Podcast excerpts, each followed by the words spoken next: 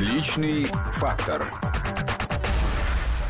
Всем здравствуйте, это программа «Личный фактор». И сегодня мы в гостях у генерального директора киноконцерта «Мосфильм», у известного режиссера советского, российского Карена Шахназарова. Карен Георгиевич, здравствуйте. Здравствуйте.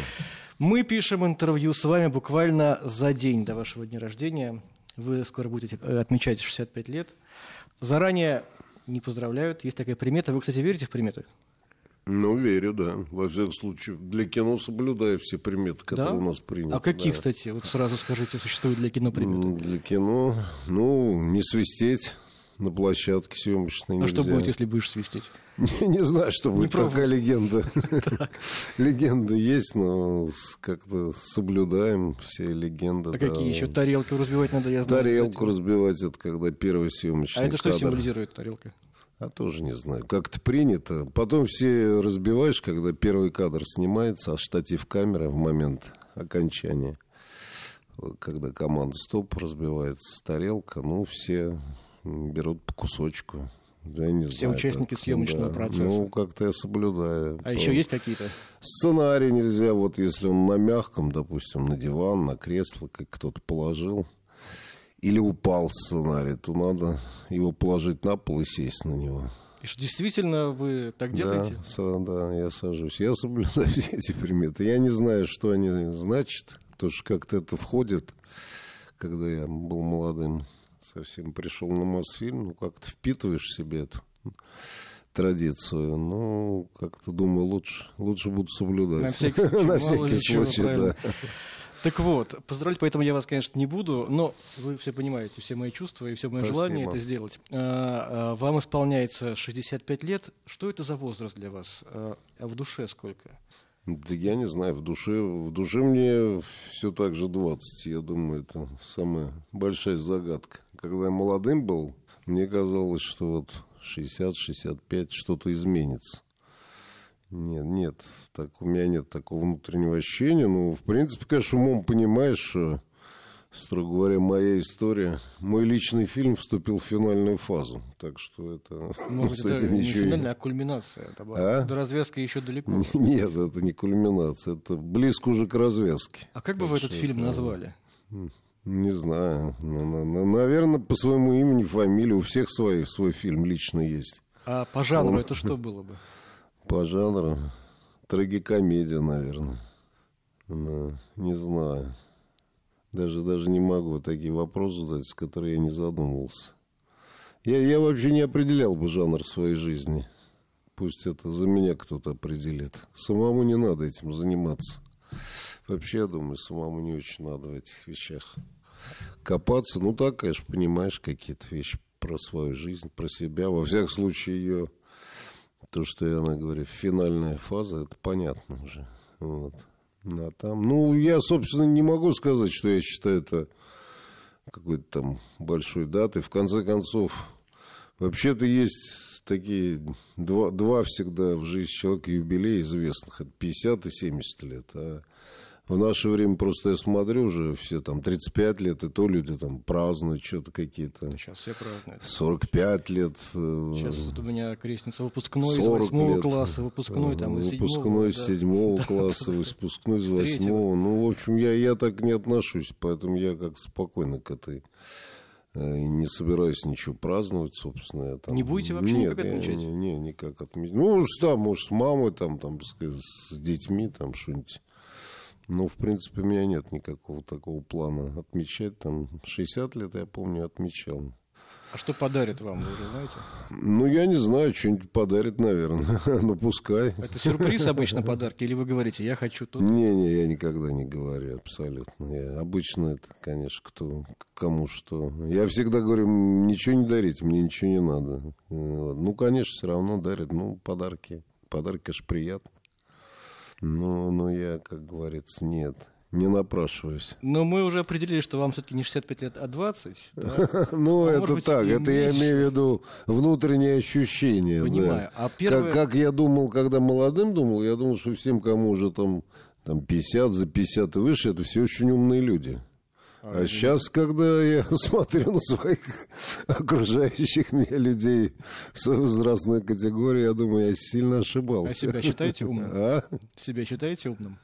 Э, Не знаю, я, я наверное, как- ну, какой-то опыт у меня есть, наверное, какие-то. Но я, я думаю, что я допускаю такие же ошибки, как и... Самое главное, ты допускаешь, в принципе, примерно те же ошибки, что и в 20 лет. Несмотря ни на мудрость, как так называемую, ни на... Об ошибках обычно не любят люди говорить. Потому что ошибки это результат характера, а не результат ума или отсутствия его. Это, это, это прежде всего характер. Вот, Ну, вот характер быть, это- такой, и вот ты все равно, человек действует и делает то, что... А характер не меняется, он, Ну, характер тот быть же. Не, э, не из-за характера, а из-за того, что человек действует. Ведь тот, кто действует, тот ошибается. Иначе... Ну, это верно, да. Кто, конечно, когда, как- когда что-то делаешь, то, конечно, ошибаешься. Чаще, чем если ничего. Лучший способ избежать ошибок – это ничего не делать. А какая-то ошибка есть, о которой вот вы больше всего жалеете? Ну, есть у меня, конечно, ряд ошибок, которые... Расскажете нам? Нет, конечно, нет. Это личное что-то или... Ну, это всегда личное. Конечно, это есть. За- зачем о своих ошибках рассказывать, а тем чтобы более другие публично? научились и не совершали таких... Да они все равно не научатся. Все равно у каждый, свой- каждый обречен делать ошибки свои. И от того, что ты будешь знать э, чужие ошибки, ни- ничего не изменится. А первое детское воспоминание свое?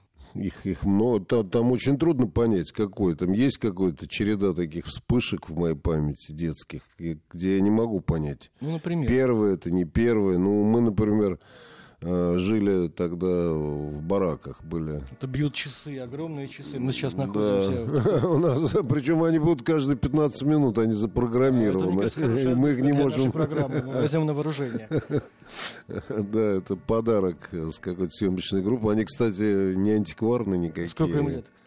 Ну, лет 15, я не помню, кто-то снимал картину, часы у них были, они вот нам всучили их, и в результате они все время бьют, но у нас здесь правление проходит. Ну, вы сейчас продолжите про воспоминания, это я уже сам вас перебиваю. Раз уж мы начали говорить об интерьере, у вас такой интерьер вот э, Советского Союза как будто бы Да. Массивные такие столы деревянные, а стены отделаны ДСП деревянными это, паneлями. не деревянное такое, ДСП, Ну, да. вот, и столы повидавшие видов. Здесь такое ощущение, Повидавшие что виды. ремонта не было очень давно. Нет, Это мы здесь не делали. вы И вот здесь дух храните? Нет, вот мы сохранили это, и там у меня еще это конференц-зал и кабинеты. Вот там в холле вы заходили, там ремонт сейчас идет, там мы делаем. А здесь решили сохранить как есть, потому что это действительно такие кабинеты, во-первых, ну, в них есть своя там какая-то своя, своя, своя какая, свой стиль какой. Да, советский стиль, вы правы, такой советский стиль 70-х годов.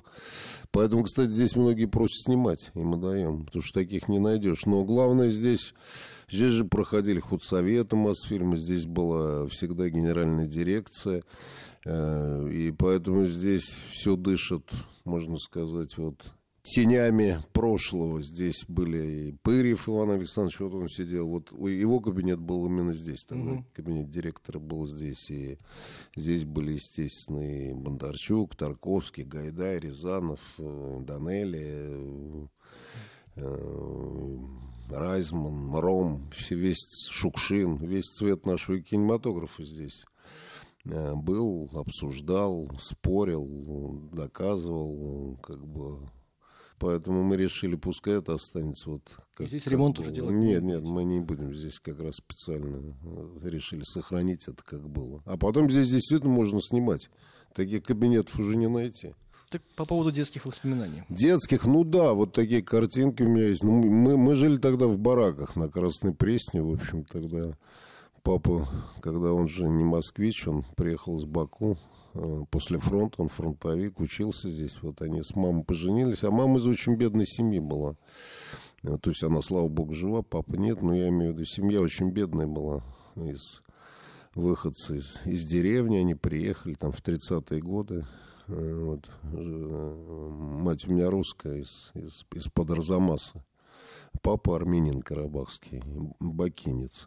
Вот. Ну и вот они жили в бараках. И вот мы, мы жили. Я помню вот этот коридор какой-то, там очень много людей. Кух, это не кухня даже, а какое-то такое И я маленький, вот я какие-то какие такие картинки помню, вот, вот связанные с этими, с, с бараками. Потом помню, как мы с мамой рыбу покупаем. Тогда были, кстати, такие ванны, там живая рыба плавала да. в магазинах. Вот все говорят, что в советское время ничего не было. Ну, ничего Москве, не было. Да, Каренгерович был. Конечно. Нет, в Москве а ничего вот, не было. Москве... Я не знаю, я не в этом. Ну, кстати, я тоже. Я родился в Краснодаре. Мама говорит, что в Краснодаре, например, все было. Рынки были необыкновенно дешевые. Там казаки приезжали из станиц на рынках, говорит, копейки все стоило. Так что я думаю, что тоже э, не было, конечно, вот конец 80-х, да, уже действительно и в Москве ничего не было. А вот когда я рос в Москве, вообще, надо сказать, вот рыба свежая, прям Почему я это помню, видно, детское такое, что вот ванны очень нравилось мне, когда мама эту рыбу вот там вот такими вылавливали какими-то этими mm-hmm. э, с, с очками эту рыбу, вот, и вот она покупала. А помню, кстати, у меня так отложился это подъем, знаете, Арбатское, метро Арбатское, когда mm-hmm. поднимаешься вверх, и там вот пано, оно сейчас осталось, я, правда, давно там не ездил, но ну, долгие годы было белое пано, такая рамка а там был такой большой портрет Сталина, э, такой в рост. И когда ты поднимался в метро, я вот у меня осталась в памяти эта картинка, он как бы открывался перед тобой, не сразу ты его видел, а постепенно вдруг возникала такая огромная фигура Сталина. Вот это, вот это я тоже помню. Ну, какие-то такие картинки. С папой ездил, и там дед, дед умирал в Краснодаре, я помню. Самолет такой еще, знаете, был с этим. Ну, как турбовинтовой. Меня, меня летчики в кабину, видно, там что-то понравился мальчишка, мне было 4 года. И я помню вот это, что-то мы сидим, летчики, что-то мне там конфеты какие-то суют. Ну, вот такие а какие-то. А мечтали кем стать? А? Когда были маленьким, кем мечтали стать? Ну, я не, не так не помню. Ну, я думаю, что, что как все советские дети э, того периода, может быть, там военным, пограничником, что-нибудь такое, летчиком. Потому а что вообще. А? С кино не Нет, мечтали? с кино, я думаю, совсем не мечтал стать. А вот я, я думаю, что это же было в 50-е годы. То есть близко от войны отцы, в основном у нашего поколения, отцы в основном все фронтовики были. И молодые они были, и не просто фронтовики, а победители. И, главное еще со счастливым концом, потому что все живые вернулись с войны. Поэтому тогда, конечно, вот эти, я думаю, вот эти вот какие-то офицеры, солдаты, вот такие. Вы увлекались живописью в детстве? Но это я уже позже увлекался, уже в школе. Да, ну в юности. Конце, да. Хотели поступить, пойти по этой стезе, быть художником. Да, был, была Почему такая, не сложилось? А потому что там нужно было специальное образование в Авгике. То есть надо было не просто заниматься живописью, а надо было идти сперва окончить училище, и только после этого ты мог поступать. То есть гиковское образование, оно было очень серьезное. А вы рисуете сейчас? Ну так, для себя иногда. Но ну так всерьез, конечно, нет. А тогда я занимался, там, жил, темперы писал. И как вы решили пойти по стезе киноискусства? Ну, я рос в семье такая, у меня семья была не имела отношения, что называется, к искусству никакого. Ну, мой отец был Необыкновенный, эрудированный человек из очень такой среды культурной, то есть необыкновенно. Он знал всю классику, он там наизусть Евгений Онегин. Камоинса знал наизусть. Знаете, вы знаете, кто такой Камоинс? Вряд ли. Вот судя по вашему молчанию...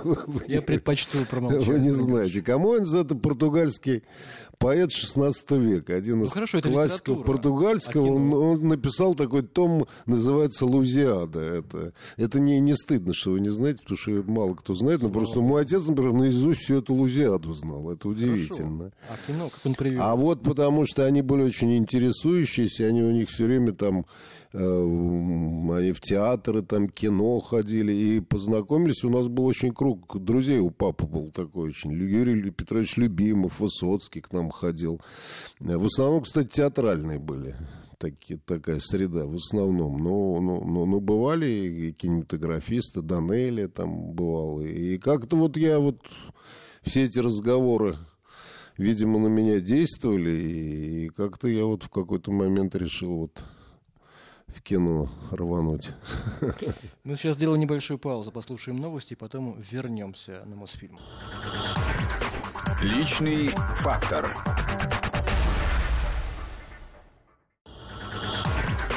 Личный фактор. Возвращаемся на киноконцерн «Мосфильм» и говорим с его генеральным директором, известным режиссером Кареном Шахназаровым которого праздник личный, которому 65 лет исполняется. Ну, на момент, когда ну, вы будете это слушать не праздник, это такой... а, праздник, это когда тебе 17 лет исполняется. Ну, Это знаете, праздник. когда вам будет 80, может, вы будете говорить, что и 65 тоже Ну, праздник. наверное. Да я уже думаю, что не буду ничего говорить в это время. А, Вы очень много говорите про своего отца. Я тоже, честно говоря, хотел про него поговорить. Это Георгий Шахназаров, известный очень человек, доктор философских наук, член-корреспондента Академии наук СССР, Российской Академии наук. Он э, был помощником генсека ЦК КПСС, я так понимаю, Брежнева.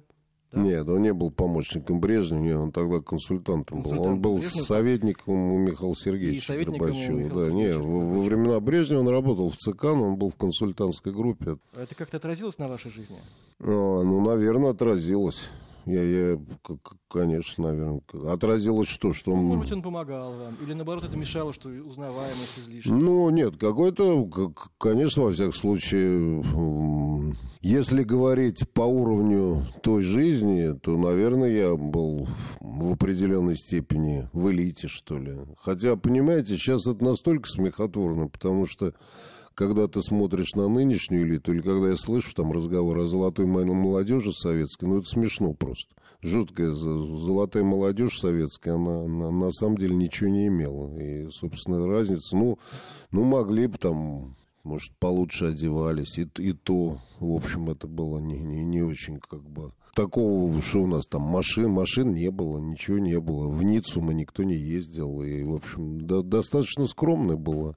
Тогда, на самом деле, конечно, в Советском Союзе, со- как, хотя там в 80-е годы Ельцин вот, под лозунгами э, такой, значит, борьбы с привилегиями, ну, вообще, по нынешнему, какие там привилегии были? Ну, просто смешно Но говорить. рассказывал даже. что-то ваш отец о своей работе? Рассказывал, много рассказывал, да.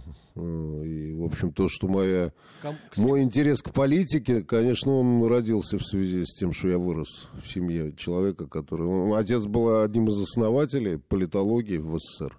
А с кем вам больше нравилось работать, с Брежневым или... Ну, он не, нельзя сказать, что он с Бре... Понимаете, это не то слово. Он не работал с Брежневым. Работал с Брежневым, это, знаешь, это, это, это надо быть помощником хотя бы. Он был консультант в, в международном отделе ЦК, то есть таких, в общем, было очень много. Это, можно сказать, в брежневское время он работал. Ему приходилось с ним сталкиваться, поскольку иногда их, их призывали речи там писать или редактировать э, речи и писать на это. Но это, конечно, нет. В каждой большей степени можно сказать, что он с Михаилом Сергеевичем работал. Ему нравилось с Михаилом Сергеевичем работать. Ну и с Брежневым он, кстати, у него, у него было такое позитивное отношение к Леониду Ильичу. Он говорил о том, что он, конечно, несколько такой уже там, но в принципе у него было к нему такое уважительное отношение. Горбачева, это совершенно разные политики. Так, ну и время было разное. Слушайте, это что же, если Брежнев был, конечно, определенным в, своем времени, я, я считаю, что он достаточно много сделал. Это, А что рассказывал, вот вы говорите, рассказывал отец о своей работе?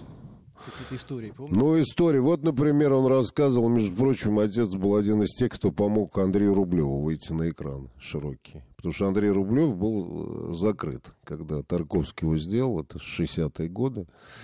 Короче, его не выпускали на экран. Ну вот, э, поскольку мой папа был в числе тех таких интересующихся, интеллигентных служащих ЦК партии, там было несколько таких. Вот обратились к нему, что вот как-то надо помочь. А помочь как? Вот чтобы Леонид Ильич посмотрел.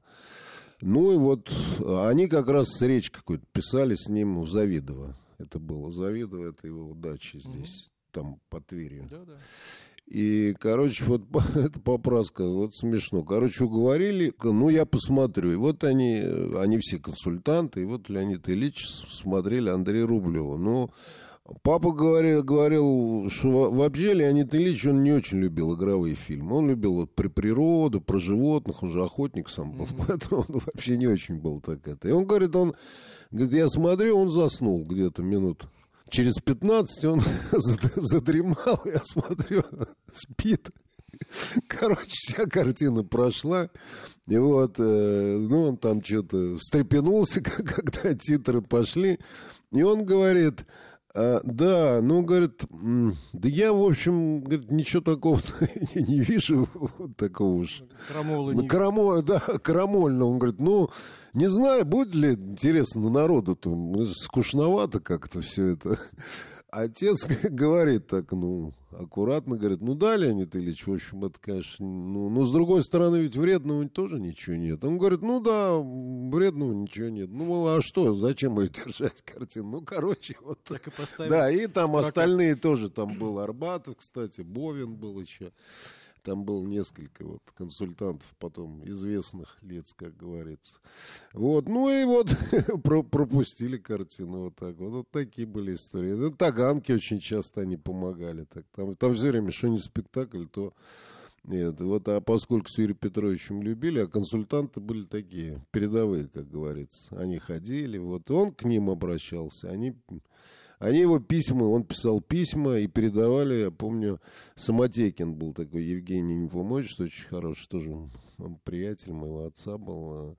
Э, а он, вот он был помощник Брежнева. Нет, даже не помощник, он был референт. То есть это ниже, чем помощник. Но дело все в том, что у него был прямой выход к Леониду Ильичу. Он, вот они ему эти письма передавали, а он подкладывал Леониду Ильичу. И тот, значит, как правило, он, Леонид Ильич это все пропускал. То есть, типа, ну, чего там связываться. Он из всего этого складывается впечатление человека довольно доброго и добродушного. И вот, собственно, вот такие вот воспоминания есть. Но на, на самом деле, я должен сказать, это требовало в то время достаточно большого, ну, мужества, не мужества, но потому что, в принципе, Риск ты не знал, как начальник среагирует. Начальник мог сказать, а что ты? И такие были. Э, были истории, когда я помню, и папа рассказывал про это, когда Фурцев ему позвонил, как раз один раз они какое-то письмо вот тоже передали от любимого, и что-то там это там это пошло в, ми, в Министерство культуры, и Фурцева позвонила ему напрямую, говорит, в очень резких тонах ему сказала, а вы, товарищ Шахназаров, на каком основании вмешиваетесь в дела, которые вас совершенно не касаются? Вы занимаетесь вашим делом. А Фурцева это была величина, и, строго говоря, она была очень влиятельной дамой. Так что вот такие были истории. Ну, папа в этом смысле был такой, ну, он фронтовик был, прошел всю войну. Вот, кстати, я в Калининграде сейчас был, со старшим сыном. И мы посмотрели, он закончил войну в Пилау. Это сейчас Балтийск. И очень интересно, они там, ребята, вот местные, там, начальник Краеведческого музея, он даже нам показал, он нашел выписку из приказа, отец, оказывается, получил за, именно за Пилау, у него было два ордена, Красная Звезда, Второй Отечественной войны. Он получил за взятие Пилау, и там даже формулировка есть, что батарея старшего лейтенанта Шахназарова уничтожила два танка и 400 офицеров и солдат противника. Вот такой вот этот. То есть, как бы он никогда не говорил про это. И, то есть, ордена я видел, ну вот интересно. Ну, короче, вот так. Это я так, к слову. Когда он был помощником Горбачева, вы разделяли вот эти взгляды, направленные на модернизацию страны, перестройку, гласность? Да их все разделяли. Это сейчас такое, знаете, несколько как сюрреалистической. Сейчас кого-нибудь все, все, все вроде это Горбачев там предатель. А вы все. как сейчас да, тогда, тогда, а тогда все, все, всем было понятно, что в стране надо менять. А сейчас как вы относитесь? к тем временам и к фигуре Горбачева? Ну, я считаю, что, конечно, там не, не, у Михаила... И, кстати, по этому поводу мы спорили уже, и с отцом спорили. Я не во всем был согласен, как шли дела. И, кстати, отец не во всем был согласен. Но это разные вещи. Но, строго говоря, эм, э, я считаю, что этот процесс был объективный. Это он был неизбежен.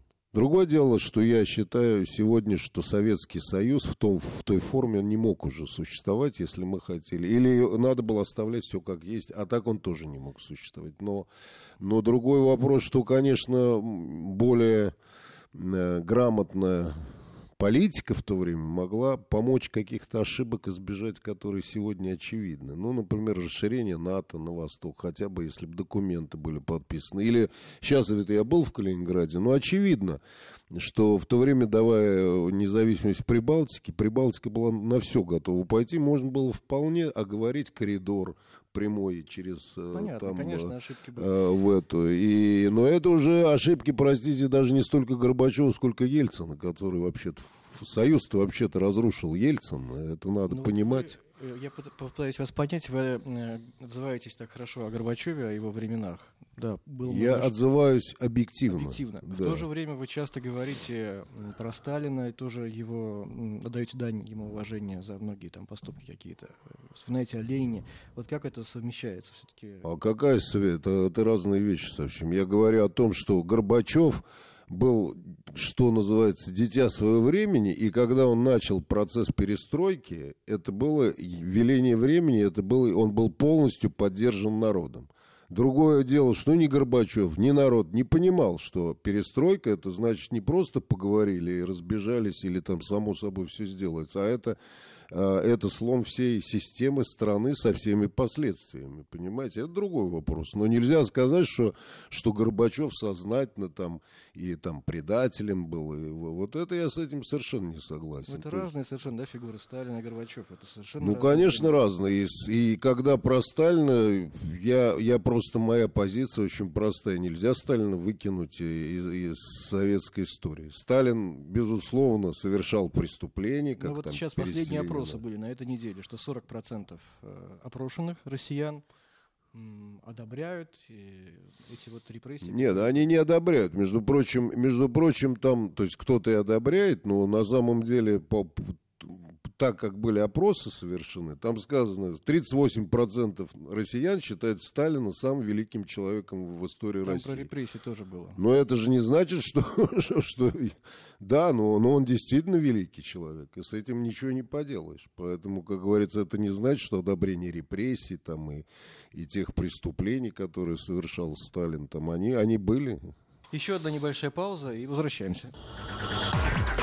Личный фактор.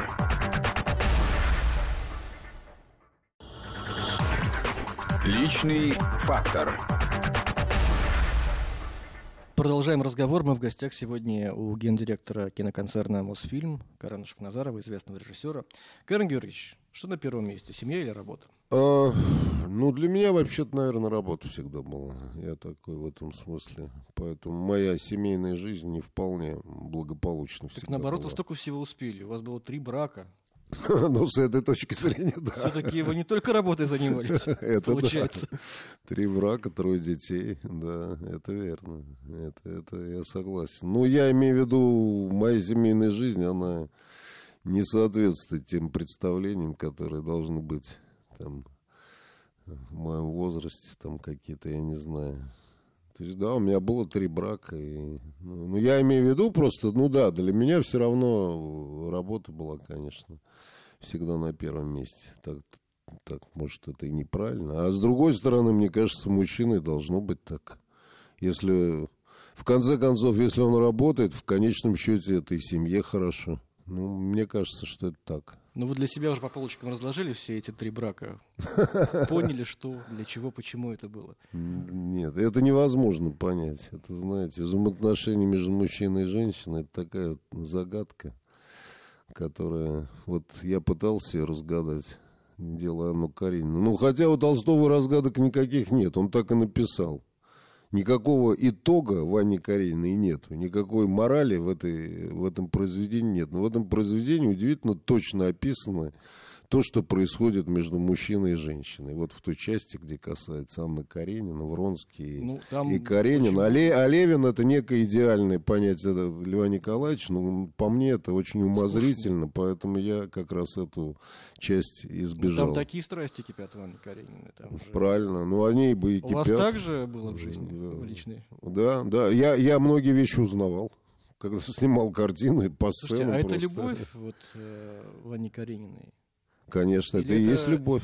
Или это болезненная привязанность? Не, ну как, а, а вы что думаете, что такое любовь? Это и есть болезненная привязанность. Это и привязанность, и ненависть, это, это все сочетается. Ну, любовь, у некоторых представление, что любовь это то, что вот в рекламе показывают, да, два милующихся человека. Да? Но любовь это страсть, это, это, это ненависть, это, это, масса, это масса нюансов, которые происходят между людьми на протяжении их взаимоотношений. Да достаточно почитать вон воспоминания о последних, там вот, вот недавно книжку хороший Ремезов, молодой автор, написал «Последние дни Толстого», там он сделал воспоминания, дневники Толстого, Софьи Андреевны. Слушайте, все понятно, с чего он Анну Каренину написал. Он писал со своих взаимоотношений с Софьей Андреевной. А там какие страсти. Просто невероятно. Софья Андреевна пишет, я сегодня дважды стрелялась из пугача для того, чтобы он услышал. И потом дневник Толстого. Толстой пишет, мне сказали, что Софья Андреевна дважды стрелялась, чтобы я услышал. А я не слышал, поскольку я уже плохо слышал. Так с ума можно сойти от такой жизни. Ну, такая, такая жизнь. Так, так, мне кажется, они всегда такие. У вас просто еще опыта, наверное, нет Ох, такого. Карен Георгиевич. А, значит, вы так спрашиваете. я тоже напишу мемуары. Ну, так а что вы спрашиваете? Все это все знают. Вы помните, как впервые вошли сюда, в это здание Мосфильма? Да, это было очень давно. Я помню, даже я помню, я пришел сюда ассистентом по актерам на картину. Это я учился, это был 73 или 74 я уж не помню. Хотя в следующем году, получается, да. юбилей, как вы возглавляете Мосфильм. Да, 20 лет 20 я возглавляю, да, 98-го. А это был, ну, в общем, середина 70-х, и и очень я хорошо этот день помню. Почему? У меня такой был. Я стоял в коридоре тут на третьем этаже, там был отдел кадров, я должен был там какие-то документы сдать. И там, я тогда еще не знал, а там за отделом кадром была гримерка большая. И вдруг по коридору Смоктуновский идет. И вот он меня увидел, и почему-то он меня так как-то заулыбался, хлопнул меня по плечу и сказал, ой, какой симпатичный парень и пошел дальше. Такой был для меня Смоктуновский, мы все, так сказать, великий актер, но это было как-то очень по-мосфильмовски все. Вот я запомнил это, это, э, этот, этот день, поэтому... Сколько сейчас здесь фильмов снимается? в год? А, ну, у нас и мы не фильмы не считаем сейчас, мы считаем проектами, там порядка 80-100 проектов в год. Ну, а у нас... Э, а? Где эти фильмы можно посмотреть? Ну, а, на телевидении в основном. Большая часть нашей продукции связана с сериалами и программы, кстати, телевизионные шоу всякие, это все снизить. Кино в целом процентов 20-30 занимается. Но кино, во-первых, вообще мало. А, ну что у нас, страна производит сколько, 70-80 картин в год, это очень мало, конечно, для такой страны. А второе дело, кино э, все меньше, конечно, работает на больших студиях, потому что кино не строит декорации почти что. Сегодня в связи с тем, что у них бюджеты маленькие, как правило, и по потом, что они, что кинематографисты, цифра, гораздо проще в интерьерах снимать. И, в принципе, поэтому, конечно, кино немного. Но сейчас вот снимает у нас Жаник Фазиев большую какую-то картину снимает, большие декорации построил. Вот в девятом, что ли, павильоне. Но в целом декорации это все строит уже телевидение. Вот. И, и сериалы, конечно, сериалов очень много. А вы как генеральный директор, задача ваша какова? Вы рассматриваете проекты, одобряете их, не одобряете? Моя задача, прежде всего, сегодня, э, дело всего в том, что сегодня э, киностудия Мосфильм это прежде всего кинофабрика. То есть наша задача была создать студию, э, обладающими самыми высокими технологиями. И мы создали, кстати, такую студию, поскольку у нас уровень технологий он ничем не уступает никому в мире. И Даже Голливуду? Да, Голливуду в том числе. Вот мы последний сделали Dolby Atmos студия. Это что такое? Dolby Atmos это, вы знаете, система Dolby, да. это система стереозвука. Да, да. Вот Dolby Atmos это новый, уже есть кинотеатры такие в стране, там их немного, 70, а в мире их уже Э, там несколько тысяч. Э, Dolby Atmos, там, если в обычной это 7 плюс 1, 6 плюс 1, то там 14. Канал. То есть там еще, там еще звук идет через... Через, э, через подсознание. Через, да, подсознание, да. верхом, низом. В общем, это, это такая супер-супер это. Поскольку Dolby Atmos сами строили эту по нашему заказу студии, поэтому мы можем им полностью доверять. Вот они говорят, эта студия ваша лучшая в мире сегодня. И при этом без госпфинансирования. А? И при этом без Да, госпфинансирования. нет, у нас мы не получаем никаких госдотаций, несмотря на все сплетни э, вокруг моей скромной персоны, что раз я доверенное лицо Путина, наверное, он ему дает чего-то. Ничего мы не получаем А на что и так, платим а, большие налоги. А чтобы чего вы успоко- зарабатываете? Аренду сдаете, да? или? Нет, у нас главное не аренда, а главное вот оказание технических услуг. Вот кинофабрика. Вот к нам приходят сериалы, программы, кино, дай бог, приходят. Естественно, они, если э, что-то заказывают у нас, какую-то работу, строительство декораций, естественно, мы за это берем деньги, там, перезапись. э, Вот тот же Dolby Atmos теперь, пожалуйста, приходит. То есть мы за это берем. Мы э, инвестируем также в кино. А вот сейчас у нас идет картина «Уничтожение террориста». Это полностью за наши средства. А Вот. Но, конечно, у нас нет таких оборотных средств, чтобы там инвестировать много картин. А, Но дело все в том, что когда сравнивают с советским периодом, советская система кино была другая. В советской системе кино государство, субсидируя кино, делало это через студии. То есть средства поступали на студию, на Мосфильм, на Ленфильм, на студию Горького. И, и уже студии сами создавали фильмы. А сегодня субсидирует государство через продюсеров. То есть лично продюсеру тому или иному проект. средства, а он уже выбирает, на какую студию идти. Он может прийти на Мосфильм, а может прийти еще на какой-то... То, что государство по-прежнему финансирует большую часть кинопроектов, это, Кроме Мосфильма, да. это нормально вообще? И когда это, когда это прекратится? А, на Западе это частные Я не, Анна Каренина была снята полностью. На в- да, она была снята на день канала Россия, и, и был частный инвестор очень у нас хороший, который очень много вложил в это. А Там государственных денег нет ни копейки. Я думаю, что сегодня, конечно, государство должно помогать, потому что без этого просто все остановится. Но, конечно, надо выстраивать систему, которая в значительной степени будет самоокупаемой. А Парадокс состоит в том, что советская система кино вне рыночной экономики была окупаемой, рентабельной. А российское кино в рыночной экономике, вы правы, Ну, совершенно не, не не рентабельно. Ну, во-первых, была. Во-первых, не преувеличивайте. Это, знаете, тоже некий миф, а вот Ну, не в Советском столько. Союзе никто ничего не видел. В Советском Союзе полно. Кстати, основная конкуренция была со стороны индийских фильмов, которые у нас были дико популярными, которых очень много было в стране. Но это, это верно, конечно, с другой стороны, не было интернета, не было э, всевозможных э, этих, но, но и, но простите, индустрия-то зарабатывала не просто была рентабельной, за счет э, доходов от киноиндустрии содержалось образование и медицина в Советском Союзе. Это такой как бы известный факт. То есть она была не просто рентабельна, она была в разы рентабельна. Поэтому, в общем, там есть чему поучиться у советского кино. Вы смотрите сами кино для души? А, ну так, иногда. Ну, например, что вы видели в последнее время? Последнее, последнее время вот э, посмотрел фильм э, моего товарища э, Паши Чухрая «Холодная танго». Мне понравилась картина. Вот на кинотавре. А Звягинцева смотрели? Нет, я не видел пока не О чем мечтаете? А, не, не знаю, я... Ну, есть общие мечты, э, так сказать, чтобы детям были здоровы, мама долго жила, чтобы здоровье было, чтобы у страны, у народа российского было все хорошо, чтобы, чтобы как говорится, мы процветали. Такие общие мечты есть. Для себя лично ни, ни о чем не мечтаю. Пре- абсолютно прямо говорю. Единственное, дай бог, если что-то, как всегда, для режиссера, который закончил картину, находится в этом межкартине, очень трудный момент нащупать тему, что ты хотел бы снять. А вот об этом нащупали? мечтаю. Вот мечтаю, чтобы пришло, Бог послал. Пока не пришло что- ничего после... Пока не после пришло, Калинина. но вот э, жду, как там Всевышний он должен послать это, если пошлет. Вот об этом мечтаю, пожалуй. Спасибо вам большое. Спасибо вам. Мы сегодня были в гостях у генерального директора киноконцерна «Мосфильм», известного режиссера Карена Шахназар.